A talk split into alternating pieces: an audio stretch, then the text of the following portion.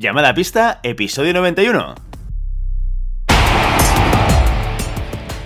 Hola, muy buenas y bienvenidas y bienvenidos a Llamada a Pista, el programa, el podcast en el que hablamos de ese desconocido deporte que es la esgrima.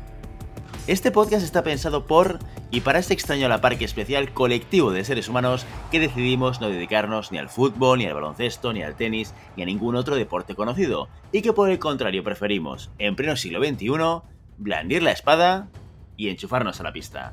Hoy estamos aquí un viernes más, una semana más. Maribel Matei, muy buenos días. Buenos días, Willy. Santiago Godoy, entrenador de esgrima y director del SAG.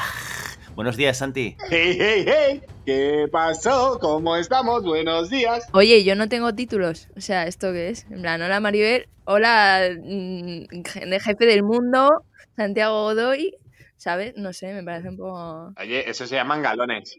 Eso se llaman galones y se, y se ganan con la edad. Tú eres muy joven aún. Fíjate que al final Santi necesita un apellido para que la gente le contextualice, tú no. Ah, bueno. A ti te define tu nombre y tu apellido. Eres tan grande, eres tan conocida y reconocida que no hace falta explicar nada más que decir que te llamas Maribel Matei. Sí, sí, tú, tú dórame la píldora un poco más. ¿Cómo te duerme la píldora, eh? Ay, Willy, ¿cómo se nota que te dedicas a esto, macho? Has convertido algo positivo en algo negativo. Os voy a ser sinceros, es que hacía mucho tiempo que no decía SAG y me apetecía decirlo otra vez. Bueno, es que tienes un problema. Creo que, creo que te genera, creo que te genera un ictus cerebral cada vez que dices SAG. Es que a quién se le ocurre poner en el nombre de la sala eh, SAG, o sea, es que es impronunciable.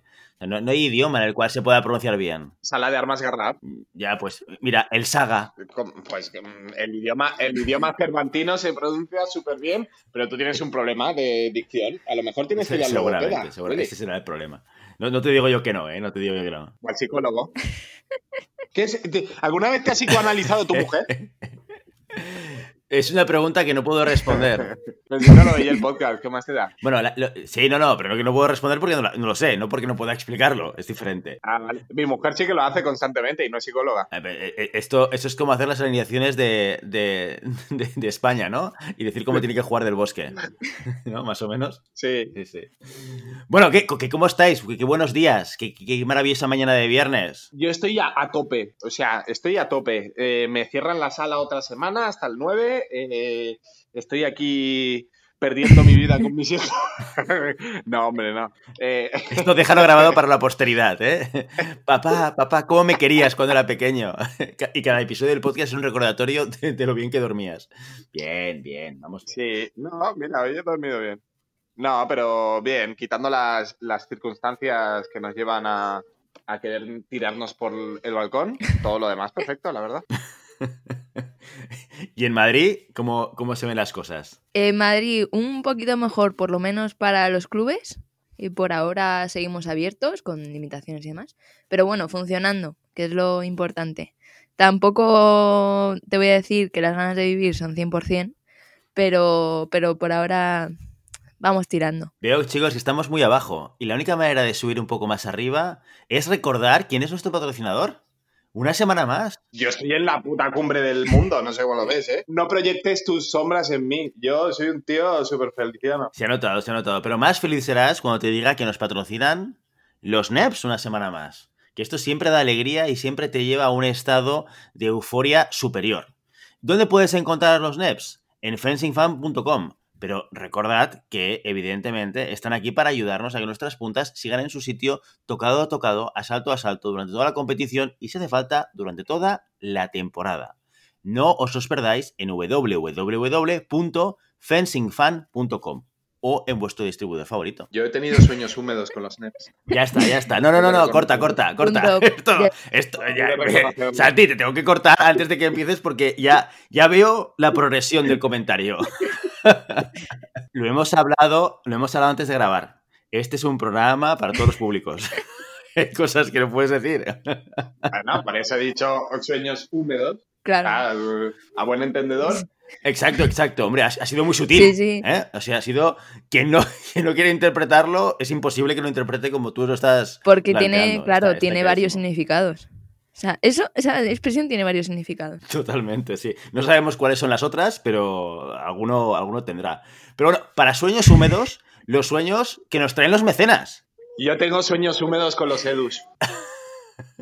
Bueno, después de escucharte que le, que le estabas pecho, o sea, ya, ya, vamos, no, no sé lo siguiente que se te va a Eh, ocurrir. Edu Méndez declina tu invitación. A ser su, su madre loba. Sí. Pero a los mecenas ni tocarlos. Los mecenas son eh, elementos únicos, irrepetibles y que requieren tratarlos como se merecen. Pues a mí lo que más me gusta, esto que se llevan los mecenas cuando se hacen mecenas, que es que se pu- pueden enviarnos un audio y lo publicamos, que les nombramos en el programa, que les permite alardear con sus colegas y a lo mejor una cerveza en Madrid. Podría ser, podría ser.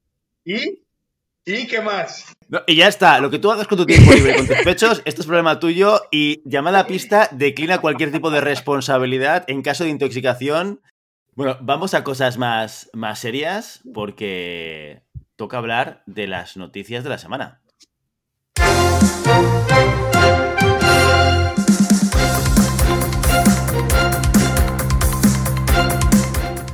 Se confirma la vuelta a la competición de la espada masculina. Será el próximo fin de semana en Logroño. Se retoma la Liga Nacional Absoluta que había quedado en suspenso en marzo a falta de la última jornada. Se disputarán la Liga Oro, la Plata y la fase nacional. Los equipos que se desplacen a La Rioja se jugarán la entrada al Campeonato de España y en el caso de los 10 equipos de la segunda división, también el ascenso. En internacional se avecinan cambios en el equipo de florete femenino italiano. Elisa Francesca anunciaba a medios italianos que está embarazada y que se perderá, en caso de celebrarse, Tokio 2021. La medallista en Londres y Río ya se había planteado ampliar la familia y ante la incertidumbre de la celebración de los Juegos ha decidido no esperar más. Más allá de cuestiones personales, lo cierto es que las azurras se quedan sin su cierre y, sin su tiradora más veterana.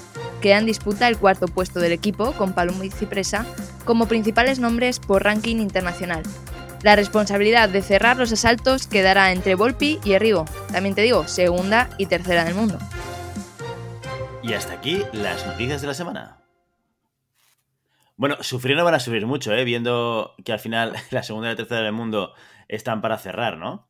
Ahí, ahí estoy en desacuerdo. No es lo mismo ser la segunda y tercera del mundo que ser un, un elemento eh, acertado tácticamente en un equipo. No tiene nada que ver. No, no, es cierto, es cierto, pero mm, Volpi y Rigo también tienen un nivel suficiente como para cerrar tranquilamente con el equipo italiano, ¿eh? Pero lo que quiero decir Sí, es que son calidad, ¿eh? También yo creo que, que mm, elegirán a Errigo. Yo creo que elegirán a Errigo. Eh, Volpi, Volpi alguna vez ha cerrado y no, no ha sido muy satisfactorio. Y además es la más veterana. Después de Francesca es la que más experiencia tiene y que yo creo que ya quería coger esa responsabilidad.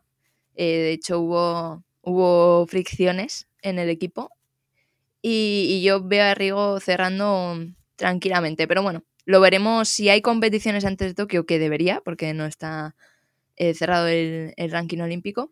Veremos eh, pruebas, veremos pruebas de esa cuarta, de ese cierre, porque al final queda menos de un año y, y esto es esto es un, un palo, ¿no? Porque Di Francesca era un valor seguro.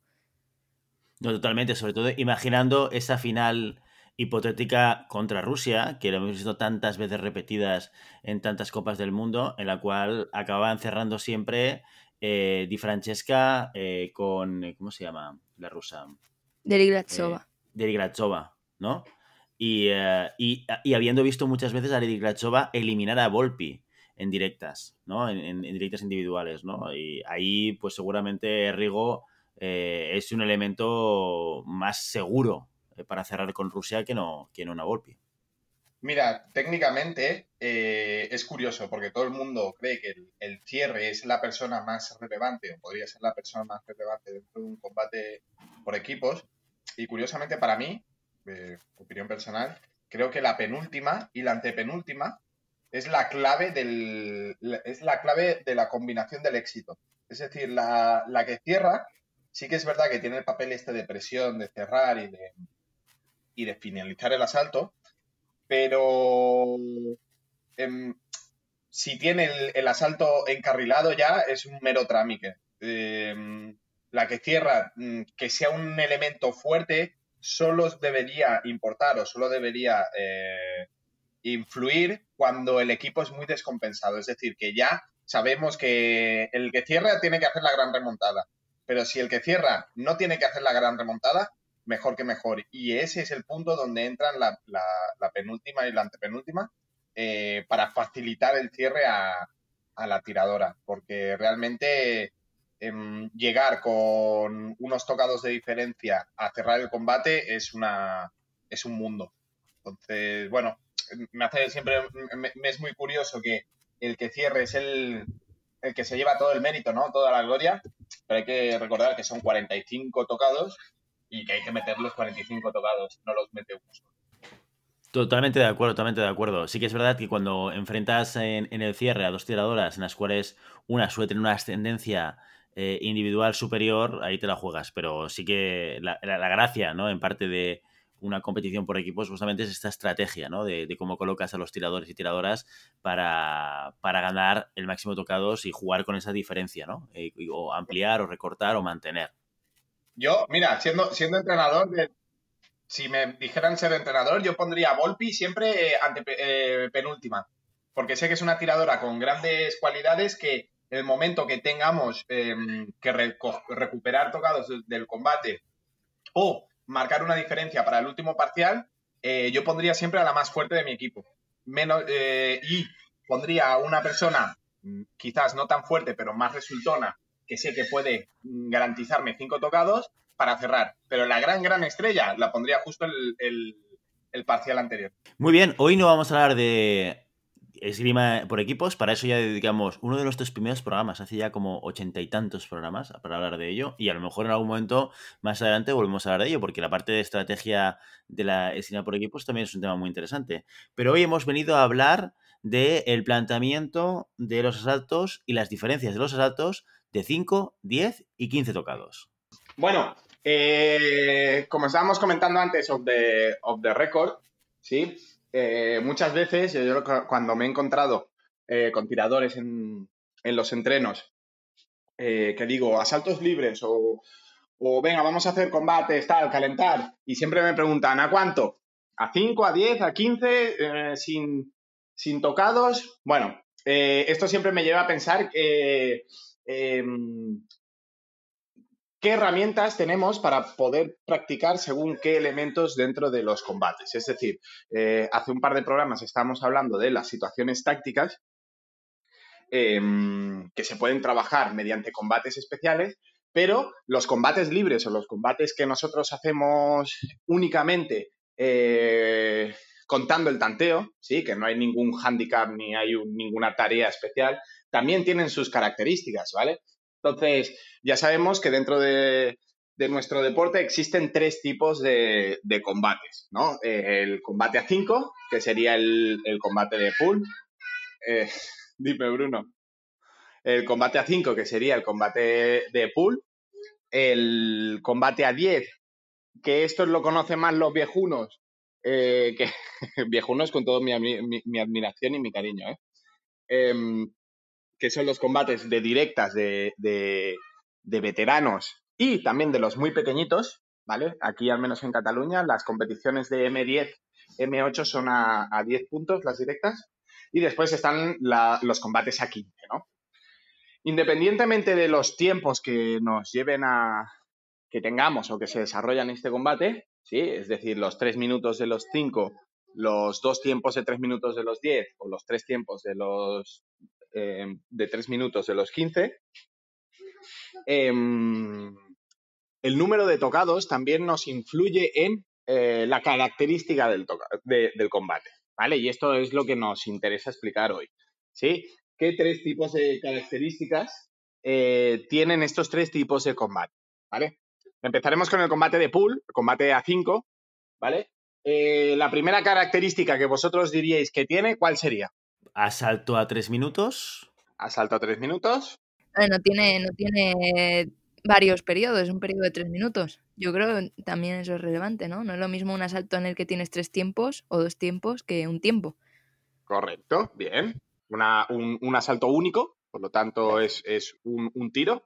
Relevancia del primer tocado. Entiendo que diferencialmente con el resto, el primer tocado puede marcar mucho qué es lo que va a suceder en ese asalto a 5. Correcto, muy bien uniendo estas piezas, lo que sacamos es que es eh, un perfil de combate muy rápido, ¿vale? Es un combate muy rápido a nivel de ejecución, ¿vale? Aunque siempre decimos que tres minutos son muchos, realmente la relatividad es muy... Eh, es eh, impresionante, ¿no? Porque realmente siempre tenemos la, la sensación de que no, no, es nada de tiempo, ¿no? Pero tres minutos son tres minutos. Entonces, característica de combate rápido, combate donde los errores eh, mm, son difíciles de recuperar, es decir, eh, un error ejecutado en un combate a 5 es más difícil de remontar que, por ejemplo, uno a 10 o uno a 15. ¿vale? En cuanto más margen tengamos para poder recuperar, eh, mucho mejor. Y tercero, es un combate donde la, a mi entender, la táctica previa ¿sí? Es decir, la táctica de cómo voy a introducirme dentro del combate o, lo que pienso yo antes del combate es mucho más importante que en los otros dos, ¿sí? Básicamente por este, esta característica de eh, combate rápido, ¿vale? Entonces, eh, en esta situación, eh, la gente lo que tiene el combate a 5 es como el combate de calentamiento o el combate de, bueno, de pachanga un poco. Pero dentro de una competición, y esto, y esto lo vemos en las pools, que realmente, ¿quién no, ha pensado, em, ostras, me ha ganado este tío que no debería, que es el primer día que coge la espada del segundo? O, ostras, he ganado yo al pollo campeón de regional o al campeón autonómico o al campeón nacional de mi pool. Combates a cinco puntos, sí, combates muy rápidos, donde la táctica previa es muy importante, básicamente decisiva, y donde el margen de error es muy pequeño. Es muy pequeño porque eh, llegar a ese punto de eh, tocado final es posiblemente muy rápido. Y el tiempo que tenemos para recuperar o el tiempo que tenemos para darnos cuenta del error es muy cortito, ¿vale? Entonces, eh, yo recomendaría trabajarlo siempre em, de manera muy, muy definida es decir, el combate a 5 se tiene que tener con una intención. Por más que sea un combate de calentamiento, eh, creo que el, combate a 5 es el gran eh, infravalorado de, los tipos de combates que vamos a hablar, ¿no? Porque cuando dices, va, un combate a 5, Willy, esto me recuerda mucho a ti. Cuando tú dices, venga, va, un combate a 5, ya es directamente para calentar, ¿no? Pero cuando Fíjate el cambio de mentalidad que tú dices, venga, vamos a hacer un combate a 5 o un combate a 15. ¿En cuál te pondrías más serio desde el principio? Pues buena pregunta. ¿En entrenamiento te refieres? Sí, correcto, cuando trabajamos. Pues sí, curiosamente en el de 15 probablemente, ¿eh? porque es como más largo, ¿no? Y, y haces un planteamiento como... Bueno, no sé, como si fuese más, más importante, sí, sí que es verdad. ¿Maribel? Sí, sí, totalmente de acuerdo. Es verdad que yo los saltos a 5 no los uso tanto para calentar, porque para calentar tiramos tocados sueltos, para, para calentar literalmente. O sea, calentamos un poco y luego tiramos a un tocado. Pero el A5 eh, es verdad que, que, te lo tomas o menos en serio o dices, bueno, luego tiro a 15. Es como, es un paso, ¿no? Entre medias, ¿no? Es como, es como, va, luego tiro a 15, ya en el de 5 observo a mi compañero a ver qué hace tal y en el de 15 ya tiro en serio. Pero es cierto que el el de 5 muchas veces vamos menos preparados. Es, curioso porque además eh, suele pasar, y esto es conversaciones de sala, ¿no? De, tiramos a cinco, normalmente el que es mejor em, se lo toma con más calma, y si pierde, lo primero que te va a decir es, bueno, seguimos a 15, seguimos a 15. seguimos a 15, claro. Normalmente, en los combates a 5, las diferencias de nivel em, quizás no son tan importantes. Quizás no son tan importantes porque la implicación eh, emocional y la implicación de atención que puedas tener en un combate a 5 prácticamente decide el combate.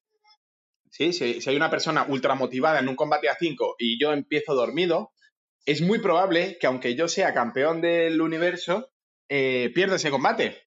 ¿Por qué? Porque por eso mismo, ¿no? Por esta característica de combate corto.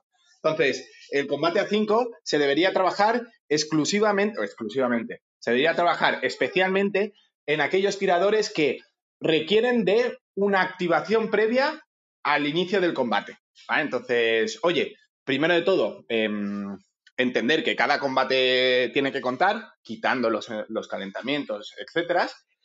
y que realmente, o sea, tenemos que empezar el combate desde una manera un poquito más em, focalizada, ¿vale? ¿Por qué? Porque este combate corto con un tiempo muy limitado, pues no nos permite que, mm, bueno, que los errores sean de fácil solución. Entonces, este es sería la característica de los combates a, a cinco puntos. Alerta. Y esto se ve incrementado, por ejemplo, según el arma. Porque, por ejemplo, un combate a 5 en espada será siempre mucho más dilatado que, por ejemplo, un combate de pool de sable, ¿no? Que el combate a 5 de sable eh, ¿cuánto diríais que tarda en tiempo absoluto, en tiempo real? Un minuto. O sea, yo verdaderamente cuando los veo digo, tienen que estar tirando un minuto porque... No tiran, no tiran. Esto lo, un día en el SAM lo, lo cronometramos. La media eran de 30 a 45 segundos por combate. Por combate de pool. Ah, entonces, estás diciendo que en 45 segundos se han ventilado 5 eh, puntos. Ah, entonces, bueno, eh, quizás en, cada arma eh, esta importancia es aún mayor, independientemente de las características ya del sable, que, bueno, que es muy rápido y, bueno, tienes que tener esta estrategia montada de antes. Sí, porque al final en, florete con, los blancos no válidos, eh, un asalto a 5... Ah, en florete son 15 minutos como mínimo. Sí, sí, se te puede ir verdaderamente. Y lo malo de eso es que a mí me ha pasado alguna vez, desvirtúas el tiempo sobre todo cuando hay muchos blancos no válidos, es como lo que dices tú de la relatividad del tiempo, pues al máximo. O sea, desvirtúas el tiempo, ya no sabes cuánto tiempo llevas tirando, porque cada vez que hay un blanco se para el tiempo, pero tú no sabes realmente mm, cuánto llevas tirando. Entonces yo he perdido asaltos 3-2 porque yo no sabía cuánto tiempo llevaba, sobre todo más al principio, ¿no? Que, que dominas menos el tiempo. Se enmascara un poco porque dicen que la espada es muy lenta, pero es muy lenta porque realmente hay pocas acciones. El florete una competición de florete dura más que una competición de espada. Pero hay más cosas, entonces es mucho más agotador. Sí, entonces, bueno, es una manera un poco de, enmascarar esta, esta lentitud de la espada, como dicen muchos. Pero en realidad, una competición de florete es mucho más larga que una competición de espada. Saltamos al siguiente, siguiente tipo de, de tanteo, de, de, de, puntaje, puntaje, está bien dicho, de puntuación oficial, ¿no? Que sería el combate a 10. Recuerdo que este tipo de combates se dan en. Mira, tenemos a Martín que quiere opinar también. Combates a 10 puntos, los combates a 10 puntos. Eh, qué bonito la, la, la, eh, la, unión, ¿no? Entre los más jóvenes y los más viejetes, ¿no? Es como, ay, qué bonito. Pues, ¿No? Nos da un así que así. Bueno, a ver, lo que da, el asalto a 10 lo que da es alegría cuando no lo conoces. Yo lo expliqué eh, cuando hice mi primera competición de veteranos y yo no era consciente, llegué al asalto, al asalto a 15, la primera directa, yo pensaba, esto va a 15, y de repente me dicen, oye, que sepas que el asalto es a 10. Y me, avisaron como con la, por, la, por, la boca baja, ¿no? Con, o con la voz bajita, como diciendo, oye, date cuenta de esto, mmm, viejuno que hace tiempo que no practicas esgrima y no vienes a competición porque igual estás tirando y vas 9-8 y tú vas todo, todo tranquilo pensando que esto es a 15 y, no, que es a 10. Y pensé, ostras, pues me has dado una alegría. Me has dado una alegría que no tenga que llegar a 15 tocados ni, ni, por, ni por mí ni por mi contrincante. Así que, oye, a mí me gusta mucho este, este tema del asalto a 10. El asalto a 10 es el gran desconocido, porque, como tú has dicho, ¿no? Em, muy poca gente, bueno, muy poca gente, poca gente de, fuera del, circuito veteranos o de los muy pequeños saben que ahí existe este, este trabajo a 10 tocados. Que es oficial, por cierto, porque las, los campeonatos del mundo de la FIE y los campeonatos de Europa, o sea, las competiciones oficiales de la FIE de veteranos son a 10 puntos, que no es algo aquí nacional, sino que es, que es internacional. Em, este es un tipo de, de combate que ni chicha ni limoná. O sea, a mí siempre me ha hecho mucha gracia y es un tipo de combates que realmente no utilizo nunca. Nunca, a no ser que sea con, como lo comentamos, con alguna tarea específica. Porque realmente es como, eh, sería el combate perfecto, ¿no? Yo realmente suprimía los, los 5, suprimía los 15 y ponía los 10, porque es la, la combinación perfecta entre la rapidez de un combate, ¿sí? Y la, lo que podemos estirar eh, para poder ya plantear una estrategia a más, a más largo recorrido. Entonces, mm, se hace, para mí se hace, se hace perfecto. Lo que pasa es que como no trabajas ni la efectividad previa al combate, ni el trabajo táctico alargado en el tiempo de un combate a 15, pues es, es difícil poderle sacar algún beneficio fuera del, circuito de, de, veteranos, por decirlo de una manera.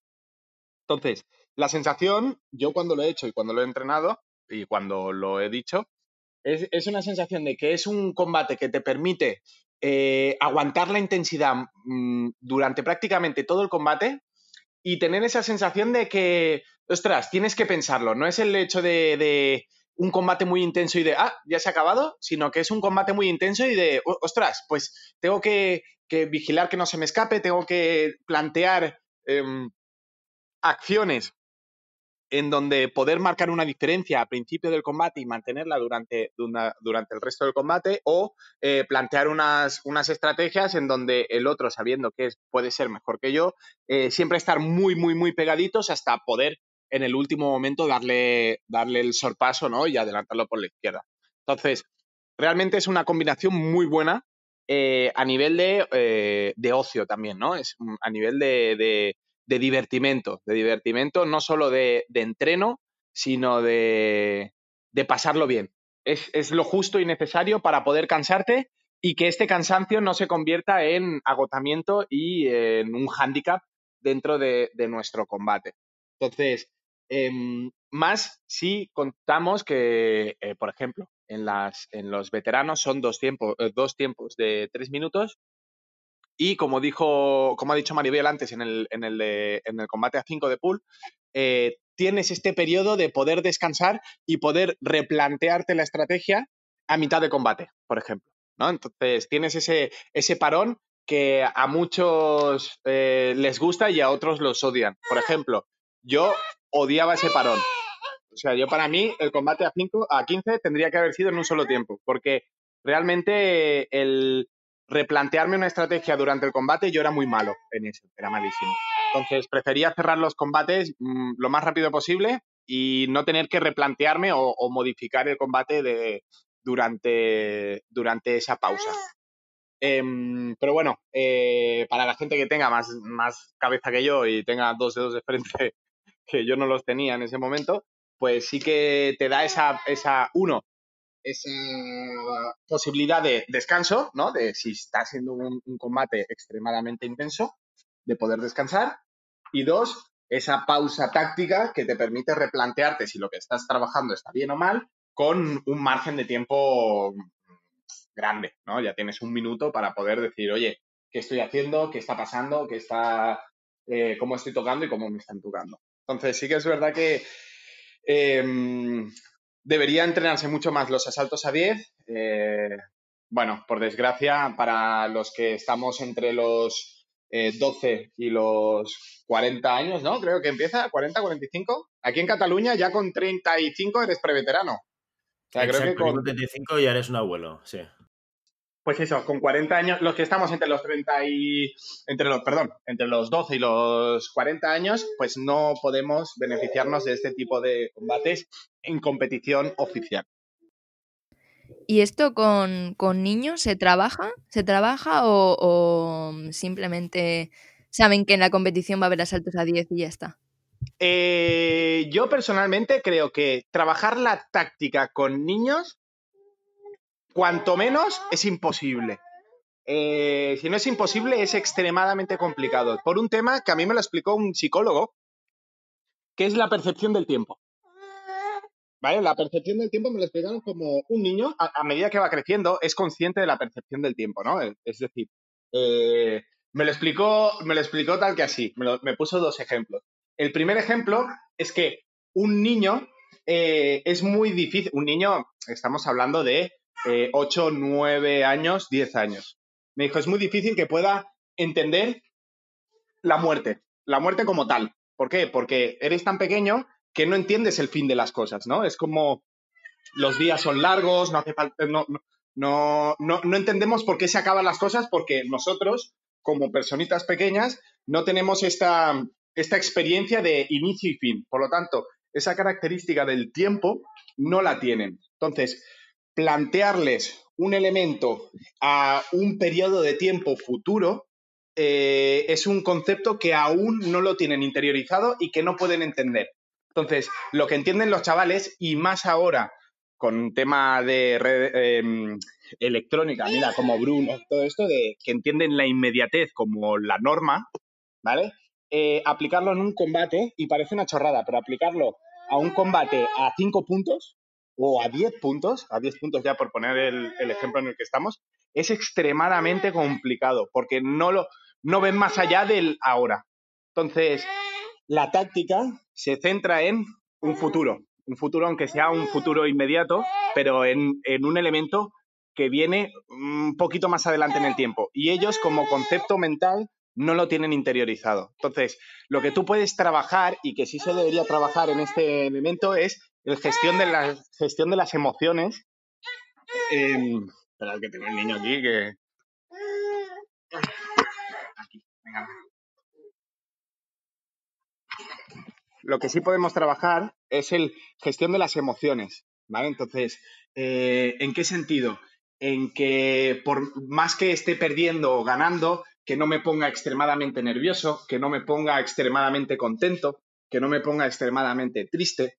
Y eso lo que te va a hacer es que el niño tenga una estabilidad emocional que te permita que trabaje lo mejor que pueda con las mejores herramientas que tenga durante un periodo de tiempo.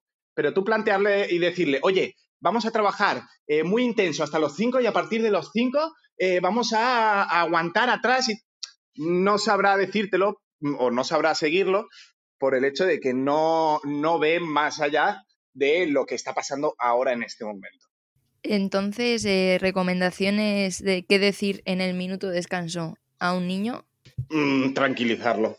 Seguramente tranquilizar. Yo lo, lo, que trabajo con mis niños es el, la, la, ya te digo, la estabilidad emocional. Oye, está muy bien, eh, sigue así, trabájalo, eh, perfecto, tocado a tocado. Estas chorradas que parecen eh,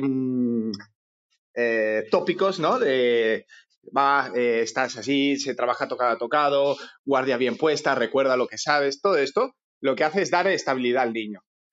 Si vemos que está muy hundido, lo que tenemos que hacerlo es recuperarlo. Oye, diviértete, es un combate que da igual si ganas o pierdes, eh, tienes que intentar sacar lo mejor de ti, recuerda lo que haces en los entrenos.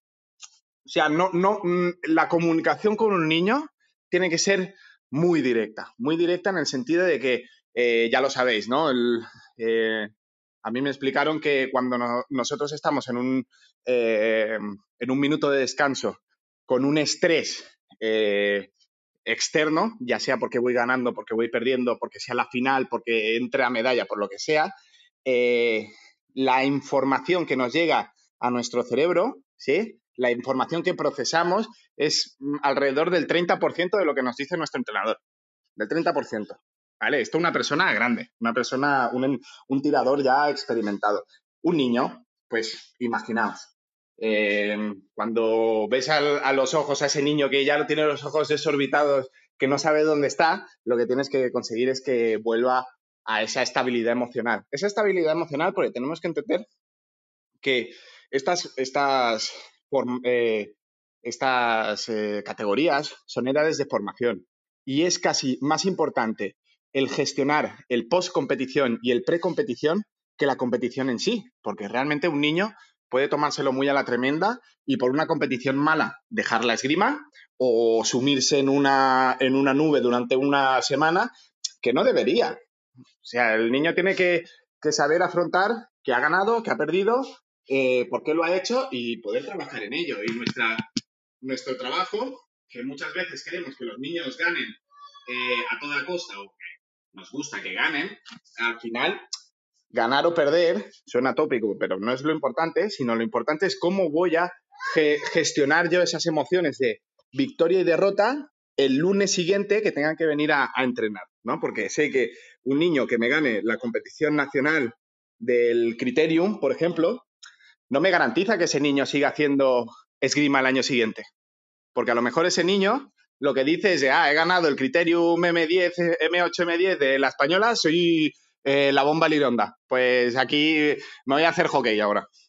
Entonces, bueno, es un poco gestionar para que la salud y la sanidad de ese niño pueda permitirme continuar con su formación durante mucho, mucho tiempo. Y la gestión emocional en estas edades es lo más, lo más importante, quitando tácticas y técnicas y, y, la, esgrima, la esgrima sí. A mi, a mi opinión, ¿eh? Claro, yo creo que ahí se junta un elemento importante y es que seguramente lo que es el desarrollo físico y psicológico de un niño a esas edades es infinitamente más relevante de lo que es el desarrollo del aprendizaje de la esgrima. O sea, tiene muchísimo más impacto. Seguramente un niño, y esto lo vemos eh, muy claramente en la sala cuando vemos el desarrollo de los niños, hay veces que de repente en seis meses hacen un cambio brutal y de repente tiran mejor a esgrima. Y no es necesariamente porque haya habido un impacto directo de los entrenamientos o de los aprendizajes del entrenamiento, que también, pero sobre todo es por un tema fisiológico y de desarrollo. O sea, están creciendo, eh, su sistema nervioso se desarrolla, eh, aprenden o, desarrollan determinados elementos que les ayuda luego en la pista a hacer cosas diferentes y esto es lo que realmente potencia. Yo, sin ser entrenador eh, y, sabiendo lo que sé de la esgrima, me puedo plantear, me plantearía que ahí es mucho más importante lo que dice Santi, el, el introducir por ejemplo, el cómo se compite o el cómo se divierte compitiendo, más que necesariamente ir a buscar un resultado, ir a buscar una mejor, un mejor desempeño en la pista. O sea, ¿qué le dices a un niño en el minuto de descanso en una competición eh, de, esgrima cuando es un M10? Pues seguramente nada que tenga que ver con qué hacer para ganar. Creo yo. ¿eh? Yo creo que ahí yo utilizaría más esos momentos para ayudarle a entender qué es lo que está pasando, cómo lo puede plantear, cómo, lo tiene que disfrutar, porque esos son elementos de anclaje. es más importante que el niño disfrute y que vea la competición como algo que disfrute, porque eso después lo podrá aprovechar psicológicamente para cuando vuelva a la competición recordar emocionalmente que es un momento grato para él, ¿sabes? Que no está solo, que este es un entrenador que le ayuda y que le acompaña, que le entiende y que le escucha. O sea, todo eso es más importante que el hecho de darle algún tipo de instrucción o darle algún tipo de orientación sobre cómo tiene que plantear el asalto.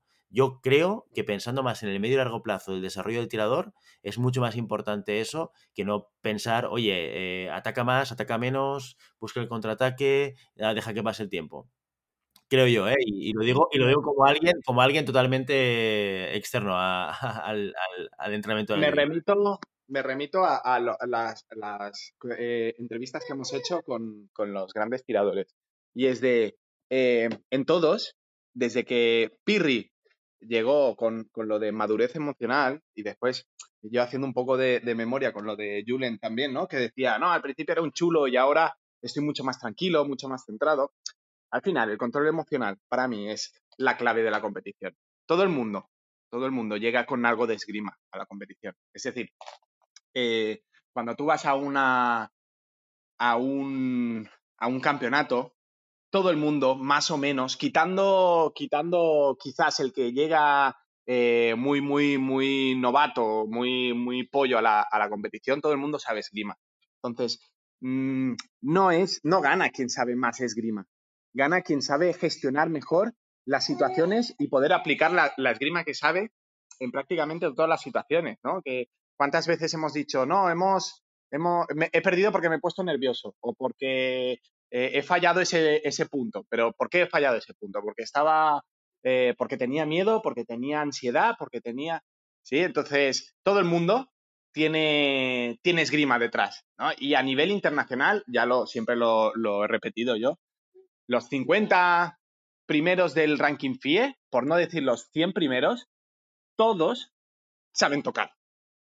Todos saben tocar. Una persona que lleve 5, eh, 10, 15, 20 años de esgrima, sabe tocar. Sabrá tocar mejor o peor, pero sabe tocar, sabe hacer un tocado. Entonces, ¿cuál es la diferencia entre el que gana la competición y el que la pierde? ¿no? ¿Cuál es la diferencia entre que de los 10, 15, 20 primeros de la competición gane uno y pierda otro?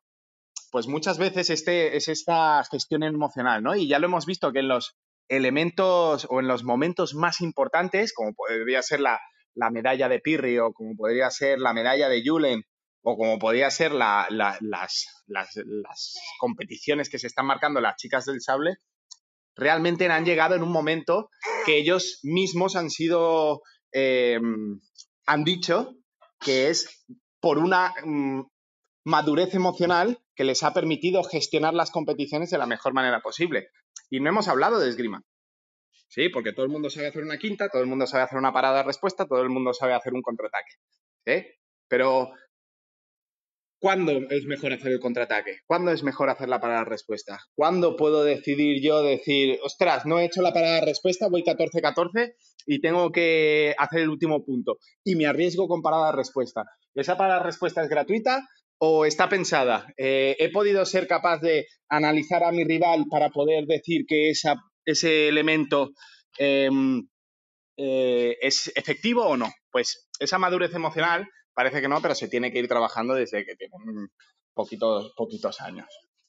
Bueno, y después de, estas edades se llega al momento de tirar el asalto a 15. Eh, ¿Qué características tiene y cómo se hace esa transición de soy pequeñito y de repente tengo que tirar a 15?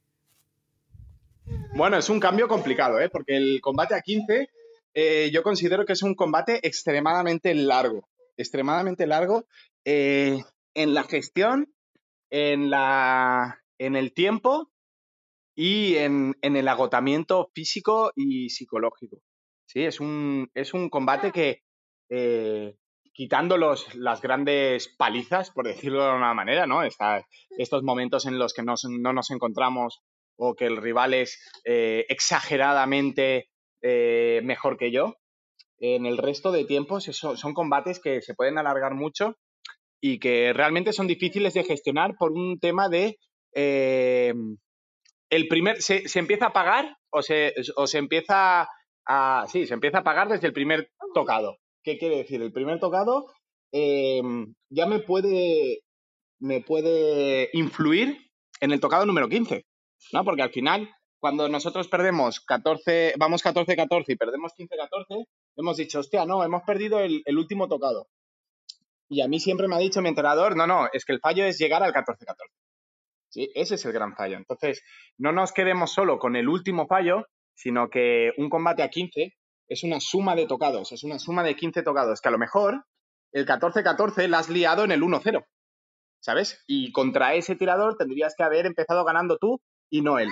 Porque si no, vas a ir a rebufo, vas a ir siempre uno por detrás y en el momento de definir quizás toca él. Entonces, el gran fallo siempre es el 14-14, pero no es el hecho de llegar a 14-14, es eh, el saber que ese 14-14, el problema ha estado o al principio o a mitad del asalto. Entonces, es un combate, eh, como hemos dicho, bastante largo, que te permite hasta dos tiempos de, parón, sí, que eso realmente dos, dos momentos en el que tú puedas valorar y evaluar tu estrategia, eh, quieras que no, es, importante.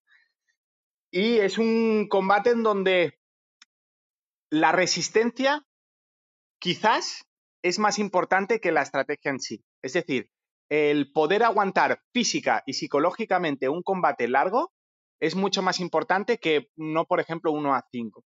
¿sí? El de 1 a 5 podemos decir que lo podemos hacer al 100% de nuestra intensidad eh, entero y lo podemos llevar a cabo. Un combate a 15 no podemos hacerlo al 100% de nuestra intensidad. ¿Por qué? Porque hay dos, dos problemas. Uno, que es extremadamente largo y dos, que quizás si no es la final, tengo que seguir tirando. Por lo tanto, no me puedo desfondar durante un combate para tener que volver a activarme en el siguiente. Entonces, es un, un trabajo de, hormiguita, es un trabajo de plantearse tocado a tocado. Y esto me remite a lo que nos dijo Ángel Fernández en el Ciudad de Barcelona, ¿no? ¿Te acuerdas, Willy? Eh, un combate a 15 es la suma, no es, es la suma de 15 tocados. Entonces, si nosotros nos vemos desbordados por esta cantidad de tocados, ¿no? De yo no puedo estar 0-0 y pensando en el tocado número 13 o en el tocado número 14, porque no sé cómo se va a desarrollar.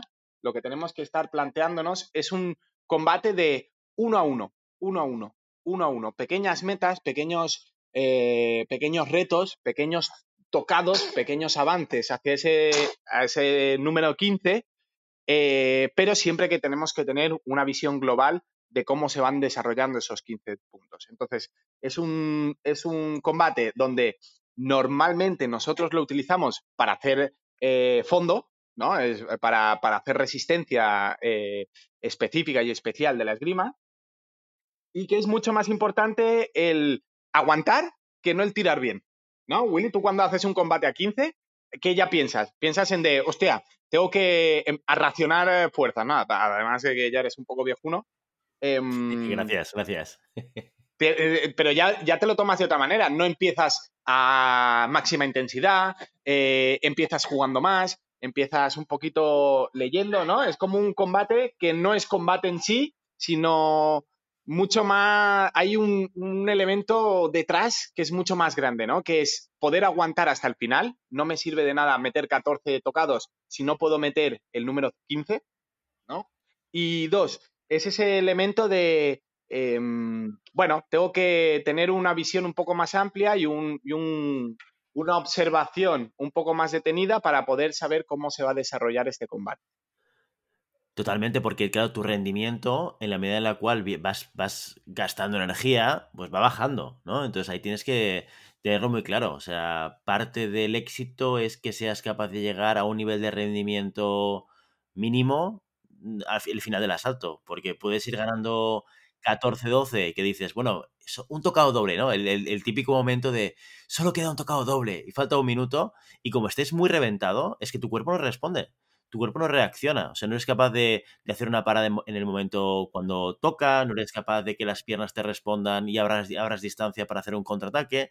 O sea, que forma parte eh, necesaria de, de, ese asalto a 15, el poder medir tus fuerzas y saber cuándo utilizarlas. Y evidentemente, el que plantee el primer tiempo como un asalto a 15, como si fuese un asalto de pool, seguramente, o realmente este, la, persona está físicamente muy fuerte, ¿no? Y sabe que va a aguantar a un alto nivel de intensidad durante todo el asalto, cosa que es complicado, o se está equivocando, ¿no? Lo cual me hace pensar en, una cosa que nos dijo también Cristina Reche, que tenía que ver con el, eh, llevarnos a la sala eh, momentos iguales o similares a los que podíamos encontrar en competición. Y, me hace pensar lo poco que practicamos, por ejemplo, nosotros, Santi, el, asalto a 15 con tiempo, ¿no? O el asalto a 5 con tiempo también, que, son elementos que deberíamos dominar cuando vamos a competición. Sí, sí, no, el, tiempo es un elemento más dentro del de, eh, trabajo. Em, el tema es que para empezar a dominar el, el factor marcador crono, ¿sí? Eh, yo, yo, no lo trabajo o no lo trabajo tanto por, dos motivos. Uno, por carencia logística, es decir, eh, mm, nuestras pistas ya sabes cómo son y solo, solo hay un crono general para todos. Entonces, por lo tanto, eh, trabajar con tiempo corrido, y trabajar sin tiempo para mí es exactamente lo mismo. Lo único que varía son los 15 últimos segundos que nos coge el toro y nos volvemos locos. Pero quitando eso, eh, realmente tenemos que, tener que gestionar los tres minutos de esgrima, ¿sí? A tiempo parado, que no son los tres minutos a tiempo corrido. Y segundo, creo que antes de gestionar ese, ese factor de, de, de, crono, creo que es más importante para mí el gestionar el, el factor físico, el factor que tú, que tú acabas de decir, ¿no? el factor de poder llegar en las mejores condiciones posibles a cualquier eh, momento del, combate. Entonces, si nosotros nos, acostumbramos a hacer combates largos o a hacer combates eh, intensos y, estirados en el tiempo, lo que estamos eh, trabajando también es la resistencia. Y a mí me interesa mucho trabajar la, la resistencia dentro del combate, la resistencia especial, ¿no? Que es poder aguantar un combate en una intensidad alta el mayor tiempo posible y después ya acotaremos ese tiempo, ¿sí? Es mucho más fácil el tener mucha resistencia y después decirte, Willy, aprieta que se acaba el tiempo, que no decir, Willy, aprieta y tú decirme, no, es que no puedo más. Entonces, y aún te queda un minuto de combate. Entonces, esa es, mi manera de, trabajarlo y mi manera de pensar, que, es la mía y no, tiene por qué ser la buena ni la mejor pero sí que es verdad que por un tema de logística y por un tema de que yo le doy más importancia a la resistencia especial de la esgrima, em, pues eso, trabajamos ese poquito con tiempo. Deberíamos trabajar más, también te lo digo, deberíamos trabajar más cuando nos dejen abrir la sala. en el momento que nos dejen volver al trabajo. Eso seguro, eh, Me comprometo, yo me comprometo aquí durante, delante de toda la audiencia a hacer más combates con tiempo. Y, también fuera del asalto, yo creo que lo que dices antiresistencia es súper importante. Se puede trabajar también resistencia general, o sea, no solo específica.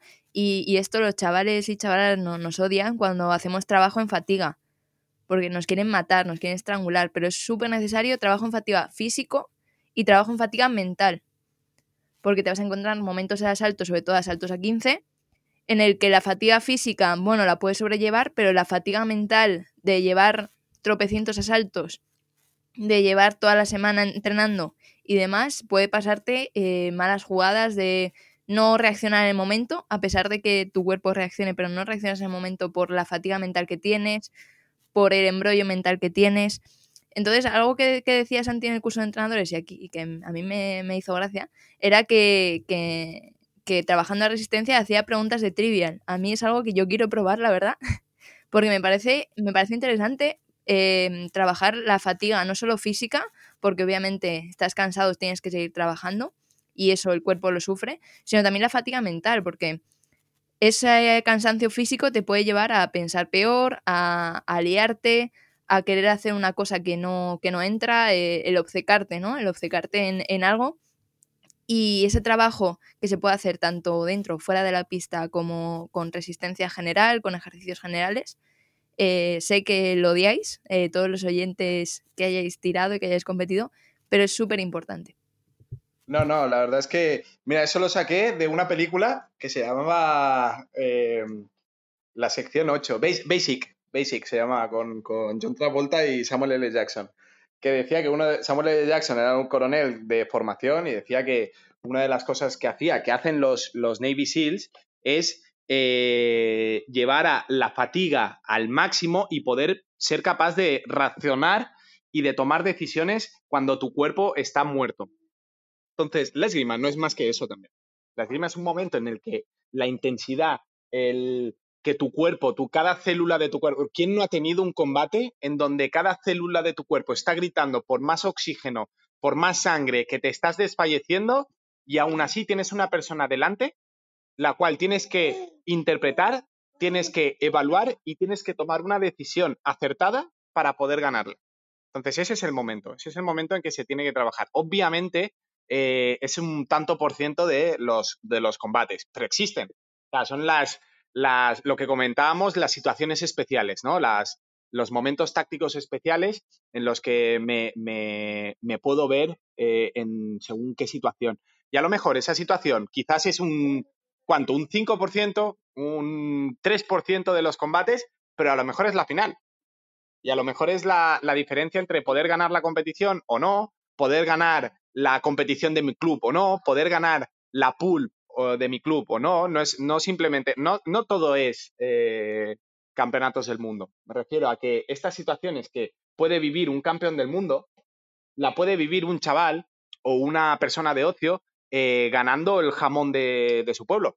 Es que la, sensación y el trabajo es exactamente el mismo. O sea, lo que pueda sentir eh, Pepito en la pool del SAC eh, a un tocado de ganarse la paletilla de jamón de Navidad, puede ser, puede ser que sea parecido a lo que pueda sentir Max Heinzer cuando vaya a ganar la Copa del Mundo. ¿Por qué? Porque los sentimientos no entienden de, de, mm, niveles, ¿sí? Un, sentimiento de orgullo por una cosa que yo haga puede ser igual sacándote una carrera o terminando un puzzle de, de 100.000 piezas, ¿sabes? Entonces, estas emociones que se generan dentro de nosotros se tienen que trabajar igualmente. Entonces, muchas veces lo fácil es hablar del alto rendimiento, pero el alto rendimiento tiene su, su reflejo directamente en la esgrima de sala. Y por eso yo, yo, yo personalmente trabajo exactamente igual que trabajaba en el CAR, los trabajo con mis niños y con mis adultos en la sala. ¿Por qué? Porque ese trabajo no es excluyente el uno del otro. Quizás la intensidad no sea la misma, sí, quizás no, porque en vez de entrenar seis días a la semana, entrenan tres. Y en vez de entrenar cinco horas al día, pues entrenan una. Pero eso no quiere decir que no se pueda trabajar estos, estos elementos. Y que no, como a modo de resumen, que no, que eh, no debamos saber las diferencias de los combates y cómo me, lo, me, lo, tengo que plantear. Es lo que ha dicho Willy. Yo no me puedo plantear un combate a 15 como me planteo uno a 5, incluso en la sala. Entonces, tengo que saber el combate a 15, qué, qué características tiene y qué es lo que me voy a encontrar. Y un combate a 5, qué características tiene y qué es lo que me voy a encontrar. Para bien y para mal. Porque habrá gente que se le dé muy bien los combates a 5 y sean nefastos en los combates a 15. Y como se ve también, y esto me pasaba a mí, yo era muy malo en los combates a 5. O sea, muy malo es que a veces me quedaba de los últimos en, pasar el corte, pero los combates a 15 estaba en mi salsa. Entonces, eh, bueno, cada cual supongo que también responde un poco a, su, a su core, ¿no? A su manera de ser y a su manera de vivir la esgrima, que entienda mejor unos combates largos o unos combates cortos y que saque más rendimiento.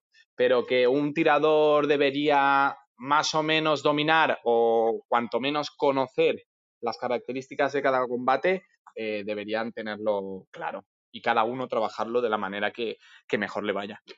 Muy bien, oye, pues aquí tenemos eh, elementos y características de tres combates, de los cuales por lo menos dos de ellos, para los que vamos a competición, son muy familiares, combates a 5, combates a 15, y para chavales y experimentados, los maravillosos combates a 10, maneras de entenderlos, maneras de plantearlos y sobre todo, cómo las diferencias hacen que sea muy importante el planteamiento de cada uno de ellos. Y hasta aquí nuestro episodio de hoy. Como siempre, queremos invitaros a que os pongáis en contacto con nosotros y nos deis vuestra opinión. Nos digáis si queréis que hablemos de algún tema concreto o si tenéis alguna pregunta. Lo podéis hacer en la página web llamadapista.com barra contacto o en redes sociales. Estamos en Instagram, estamos en Facebook y estamos en Telegram. Y si el contenido de este podcast te gusta, no te olvides suscribirte, compartir este episodio en cualquier red social, darnos 5 estrellas en iTunes y comentar lo que quieras tanto en iVoox como en Spotify. Muchas gracias por todo, por tu tiempo, por tu atención y por tu interés en este maravilloso deporte que es la esgrima. Nos escuchamos la semana que viene. Hasta entonces. Adiós. Arriba del chis.